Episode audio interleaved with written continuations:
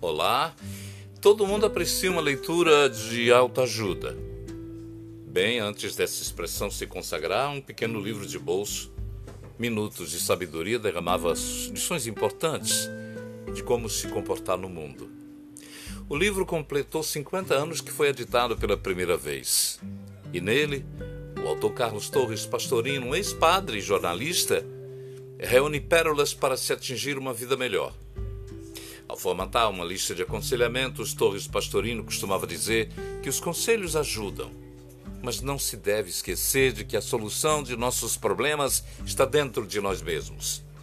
Nos minutos de sabedoria, ele lembra que ninguém deve se enganar. Só você será o responsável pelo caminho que escolher. Ninguém poderá prestar contas por você. Por isso, cada um deve procurar viver acertadamente de acordo com a sua consciência. Pense nisso.